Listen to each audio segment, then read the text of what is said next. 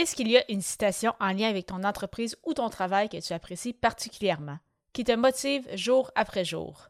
Je te partage la mienne dans cette émission.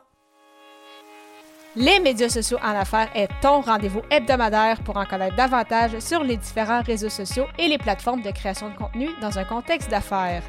Chaque semaine, je répondrai à une question thématique qui te permettra d'appliquer concrètement ces conseils pour ton entreprise. Si tu reconnais l'importance et la puissance des réseaux sociaux ainsi que de la création de contenu pour ton entreprise et que tu souhaites en apprendre davantage sur cet univers, tu es au bon endroit. Je suis Amélie Delebel, travailleuse autonome dans le domaine des communications et marketing depuis février 2020. Je travaille avec les réseaux sociaux et dans la création de contenu depuis 2014. Les médias sociaux en affaires est mon deuxième podcast après Athlète Entrepreneur, lancé en janvier 2019. Bienvenue sur mon podcast. Salut et bienvenue sur les médias sociaux en affaires, épisode 235, alors que je réponds à la question Quelle est ta citation préférée? Il s'agit de la 25e émission dans le cadre du défi créatif J'envoie 2024, alors que tout au long du mois de janvier, j'ai publié un épisode par jour avec soit une contrainte créative ou une thématique. Et aujourd'hui, la thématique est une citation d'affaires. Donc, la citation que je vais te partager aujourd'hui est celle-ci. Choisis un travail que tu aimes et tu n'auras pas à travailler un seul jour de ta vie. Cette citation nous vient de Confucius qui est en fait un philosophe chinois donc, qui a été euh, rebaptisé donc avec un, nom euh, du type Confucius, puisque bien évidemment son, son, nom de naissance est tout autre. Et en fait, Confucius est né plusieurs siècles avant Jésus-Christ. Donc même moi, je connaissais bien cette citation, mais je ne savais pas qui vraiment il était. Donc quand même intéressant de savoir que ça nous vient de plusieurs siècles quand même avant, euh, avant Jésus-Christ et qui était donc un philosophe chinois. Alors, pourquoi je vous présente cette citation? En fait, c'est parce que, comme je l'ai mentionné, ça, je l'ai toujours bien aimé. Euh, je pense que je l'ai entendu pour la première fois, je devais être à la fin de mon euh, secondaire.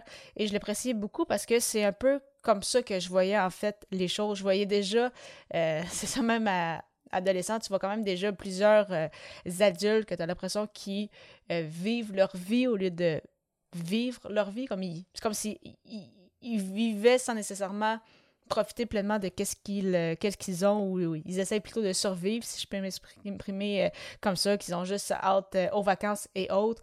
Et c'est un peu comme ça que je me sentais à l'école dans le sens que oui je n'aimais pas les dimanches soirs et les lundis matins. J'adorais les vendredis après-midi et la fin de semaine.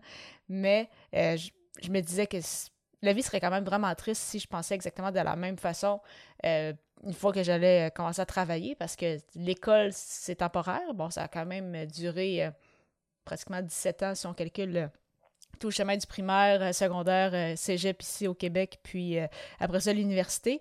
Mais le milieu du travail, ça va certainement durer plus d'une quarantaine d'années. Donc je savais que je voulais effectivement avoir un travail qui allait plus être une passion ou quelque chose qui allait vraiment, oui, mais, me motiver à me lever chaque jour, ou même si des fois tu as des journées un peu plus difficiles. Je dis pas que c'est toujours parfait avec les champs de roses et les arcs-en-ciel, mais dans la très grande majorité des cas, quand tu te lèves et que tu as hâte de te réveiller le matin, c'est quand même un très très bon signe parce que ça n'a pas toujours euh, été le cas. Donc, euh, c'est pourquoi justement que j'aimais beaucoup cette, euh, cette citation. Puis, je suis heureuse justement d'en être rendu là en fait aujourd'hui parce que c'est ça, comme je le mentionne. Des fois, il y a des tâches que tu apprécies peut-être un peu moins ou il arrive certains désagréments. c'est tout à fait normal, mais dans la très grande majorité des cas, je me lève et je suis très heureuse d'avoir le travail que j'ai, d'avoir la vie que j'ai aussi en général. Et un peu comme je l'ai mentionné, c'est ça l'épisode précédent, l'épisode 234, quand je parlais justement d'un voyage hors du commun. C'est pour ça que justement travailler euh, en voyage, c'est pas quelque chose qui, euh, qui me dérange ou qui me répigne parce que justement, j'apprécie qu'est-ce que je fais, je sais que j'aide euh, mes clients aussi en, faisant ça. Ça m'aide aussi, justement, comme j'expliquais, pour avoir un certain, un certain roulement de fond également.